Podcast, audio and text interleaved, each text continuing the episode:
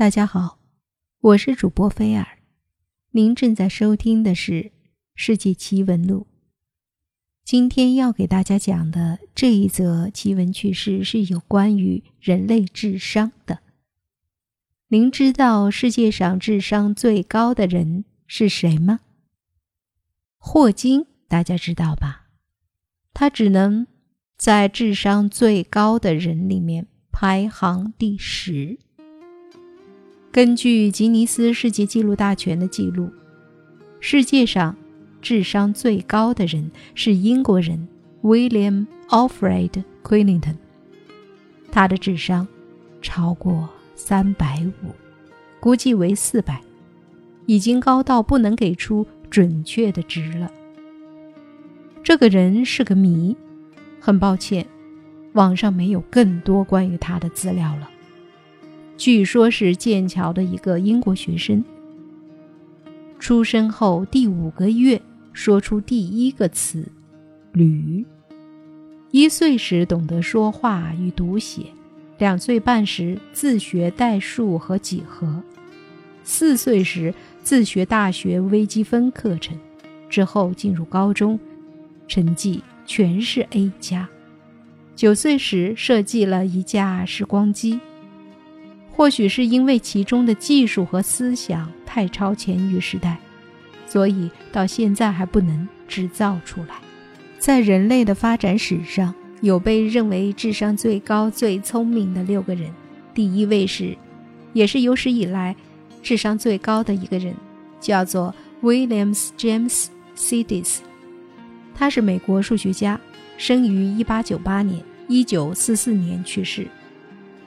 他也是一位悲剧性的天才，他的智商可能高达二百五到三百。William James Sidis 的父母也是智商十分高的人，父亲 b o l i s Sidis 在哈佛大学研究心理及哲学，取得过四个学位，他的母亲则是医学博士。William James Sidis 四岁通法文。九岁在哈佛做四维空间的讲座，十六岁时成为数学教授。但是他就像中国的商仲永的这篇文章中提到的小神童一样，虽然出名很早，被称为天才，但成年后却没有取得相应的成就。他性格孤僻，最后一贫如洗，死于脑溢血。第二位被称为智商最高的人是玛丽莲·沙凡，她被认为是现今世界上智商最高的人第二。在吉尼斯世界纪录大全中记载，她的智商高达二百二十八。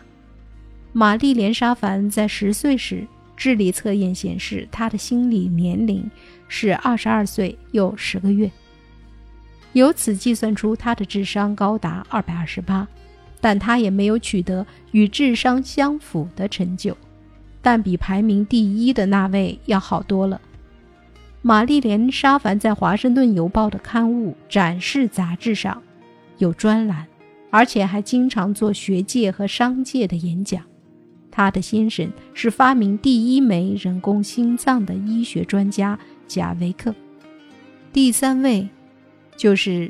前面所说的吉尼斯世界纪录之最，William Alfred Quinton，他的智商超过三百五，他相当的自负，不过他也有自负的资本，从来不喜欢与人交朋友，非常神秘。我们非常熟悉的爱因斯坦，只能排名第四，他是德国犹太人，传说他有两个大脑。每天只需要休息一到三个小时，估计他的智商是一百六，也有人说是二百，但是以他做出的成就来说，就算是现在，很多人在经过多年的努力之后，也不一定能达到他的水平。第五位，达芬奇，被认为有着高达二百三十的智商，他是著名的画家。他创作了许多惊世名画，比如《切奇利亚·加拉拉尼》《美丽的弗隆尼叶》《最后的晚餐》还有最著名的《蒙娜丽莎》，岩间圣母。达芬奇除了是画家外，还是著名的雕刻家、建筑师、音乐家、数学家、工程师、发明家、解剖学家、地质学家、制图师、植物学家和作家。他与米开朗基罗和拉斐尔并称文艺复兴三杰。第六位，也有人认为世界上 IQ 最高的人，是名字叫做金雄荣的韩国人。他的智商测试时分数是二百一十分，也被列入了吉尼斯世界纪录大全。金雄荣生于一九六二年。五个月能走路说话，三岁学微积分，四岁就能读写日韩英德四国文字。七四年开始在 NASA 美国国家航空航天局进行研究工作。当然，除了以上六位之外，还有许多智商相当高的人。不过以前没有智商测试一说，所以他们的智商到底有多高？我们就很难知道了。比如克林顿智商是一百八，中国的总理周总理学会了七国的语言，其中俄语学习只用了一个月的时间，智商也应该是相当高的。还有古代的一些人物，比如诸葛亮、沈括、张衡等等，应该都有着相当高的智商。那么，现今世界智商最高的有哪些人呢？现今世界智商最高有这么十人：第一个，陶哲轩，华裔澳洲人，IQ 得分为二百三。陶哲轩父母均毕业于香港大学。一九七二年，他的父母移民至澳大利亚。一九七五年，他出生于澳大利亚，是家中的长子。他两岁就研究数学，八岁升入中学，在美国高考数学部分测试得了七百六十分的高分，满分是八百分。九岁修完大学数学，十三岁成为最年轻的国际数学奥林匹克金牌获得者。一九九六年获得普林斯顿大学博士学位后，任教于加利福尼亚大学洛杉矶分校。后来成为洛杉矶分校全职正教授。二零零六年获得数学界最高荣誉菲尔兹奖。第二位，克里斯托夫·希拉塔，他是美国人，IQ 得分为二百二十五。他跳过中学，并且十四岁进入美国加利福尼亚理工学院。十三岁获得国际奥林匹克物理金牌。是截至当时年纪最小的该荣誉获得者，十六岁就就职于美国国家航空航天局 NASA 从事火星移民研究。二零零一年，在十八岁的时候，他在加利福尼亚理工学院完成了数学学士学位。四年之后的二零零五年，又在普林斯顿大学获得了博士学位。第三名金雄荣，他是韩国人，IQ 得分为二百一十。前面我们已经说过，他在一九七零年进入科罗拉多州立大学，从事热物理学和核物理学的研究生研修，在十五岁前获得了科罗拉多州立大学物理学博士学位。第四名里克罗斯纳。美国的电视剧作家，IQ 得分为一百九十二。他是电视节目的编剧，有着不平常的人生履历。他出生于一九六二年五月二日，做过脱衣舞男、裸模、溜冰服务员和保镖等等。第五名，加里卡斯帕洛夫，IQ 得分为一百九，是一位俄罗斯。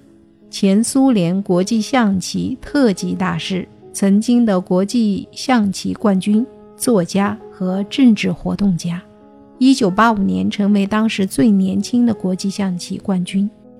在二十多年的国际象棋职业生涯中，他的世界头号棋手的地位保持了长达二十年之久。二零零五年，在第九次夺得利纳雷斯国际象棋超级大赛冠军后，他宣布退出了他的职业生涯，转而将其精力投入政治活动和写作。他曾参加2008年俄罗斯总统的竞选，尽管他当时被西方认为是普京的反对者，但是其支持者毕竟较少，因此后来退出竞选。第六名，詹姆斯·伍茨，IQ 得分180，好莱坞实力派男星。他生于1947年。与大多数明星不一样的是，他是一位高材生。上中学时就开始在加州大学洛杉矶分校修学线性代数，曾经获得美国高考语文满分八百分，数学七百九十九分，获得麻省理工大学全额奖学金。在麻省理工大学毕业后，从事演艺工作。自从那以来，已获得三项艾美奖和两项奥斯卡提名奖。伍兹的代表作有《突破炼狱》《美国往事》《赌国风云》《等待黑色黎明》和《杀手日记》等。第七名，安德鲁·怀尔斯爵士，英国数学家，IQ 得分一百七，他在两千年被封为爵士头衔。他生于一九五三年，一九七四年毕业于牛津大学莫顿学院。一九七七年，在剑桥大学克莱尔学院获得博士学位。一九八二年，任普林斯顿大学教授。他的最大贡献是，于一九九五年证明了困惑数学家三百五十八年之久的飞马最后定理，成为数学理论上的重大突破。一九九八年，在柏林召开的国际数学家大会上，数学界的。诺贝尔奖菲尔兹奖授予安德鲁·怀尔斯特别奖。第八名，朱迪特·布尔加。他是匈牙利人，是一位国际象棋大师，IQ 是一百七。他于一九七六年出生于匈牙利首都布达佩斯。其父亲试图证明，小孩如果从小就接受特别培训，将会取得杰出成就。在他的父亲的教育下，他和两个妹妹的成功可能是对其父亲教育理论的极好验证。他是一位国际级别的国际象棋大师，而他的妹妹也同样成为了大师级别的棋手。波尔加是目前世界唯一的女性世界冠军。第九名，保罗·艾伦，美国企业家，IQ 得分是一百七。他生于1953年，美国的西雅图。中学毕业后，就在华盛顿州立大学读书。但为了追逐编写商业软件梦想，他在两年后辍学。后来与从哈佛大学辍学的比尔·盖茨联手，于1975年在新墨西哥州的阿布奎基创立了微软公司，开始销售 Basic 解译器。1980年。微软在艾伦牵头下，以五点九万美元买下称作 QDOS 的操作系统。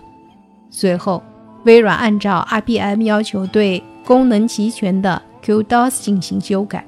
最后，微软的产品获得 IBM 认可，并被 IBM 采纳作为新电脑的操作系统。这次合作成为微软以后发展的重要基础。1982年。保罗·艾伦因病离开微软，此后他一直忙于投资事业。由于拥有微软的股份，他是福布斯杂志全球富豪榜名单之一。第十位，史蒂芬·霍金，英国人，是一位开创性的理论物理学家和宇宙学家。IQ 得分一百六。霍金在接受微软全国广播公司采访时表示：“吹嘘他们智商的人都是失败者。不过，他的 IQ 被广泛的传为一百六。霍金出生于一九四二年，生于英国牛津。一九五九年，十七岁的他入读牛津大学的大学学院，后来不久获得一等荣誉学位，接着转到剑桥大学研究宇宙学。一九六三年，他被诊断患有肌肉萎缩性厕所硬化症，也就是卢加雷氏症，后来丧失活动能力。不过，这并没有让其丧失坚强的意志，他最终成为科学领域的名人。一九七零年代，与彭罗斯联手证明了著名的基性定理，并因此他们共同获得了一九八八年的沃尔夫物理奖。同时，他还证明了黑洞的面积定理，也即随着时间的增加，黑洞的面积不减。正因这些科学成就，他被称作爱因斯坦之后世界上最著名的科学思想家和最杰出的理论物理学家。这就是迄今为止世界上最聪明的、智商最高的十个人。